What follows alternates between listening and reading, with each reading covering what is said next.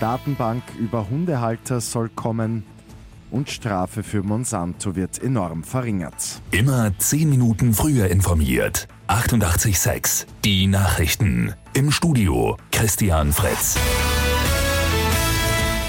In Wien hat es am Abend wegen der vielen Hundeattacken in letzter Zeit einen runden Tisch zum Thema Hundehaltung gegeben. Gesundheitsministerin Beate Hartinger-Klein hat Landesräte der Bundesländer eingeladen. Zentrales Ergebnis ist eine Datenbank, in der Zwischenfälle mit Hunden gespeichert werden. Alle Bundesländer sollen auf diese Datenbank zugreifen können und sehen, mit welchem Hund es schon einmal Probleme gegeben hat. Eine generelle Beißkorb- oder Leinenpflicht lehnt Hartinger Klein ab. Das sollten die Länder regional selbst entscheiden. Die EU-Kommission diskutiert heute über die umstrittenen italienischen Budgetpläne für das kommende Jahr. Die italienische Regierung will die Wirtschaft im Land ankurbeln und nimmt dafür eine Neuverschuldung auf 2,4 Prozent in Kauf.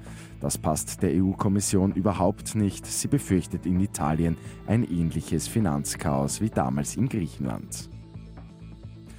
Die hohe Strafe gegen Saatguthersteller Monsanto wird in den USA ordentlich reduziert.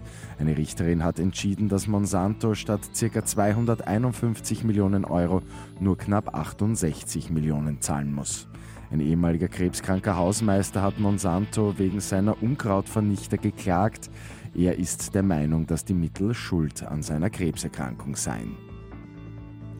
Und toller Erfolg von Tennisroutinier Jürgen Melzer bei den Erste Bank Open in der Wiener Stadthalle. Die gute Nachricht zum Schluss. Der 37-jährige Wiener gewinnt bei seinem letzten Einzelturnier gegen die Nummer 22 der Welt, den Kanadier Milos Raonic, in zwei Sätzen.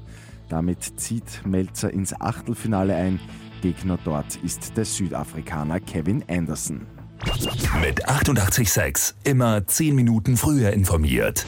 Weitere Infos jetzt auf Radio 886 AT.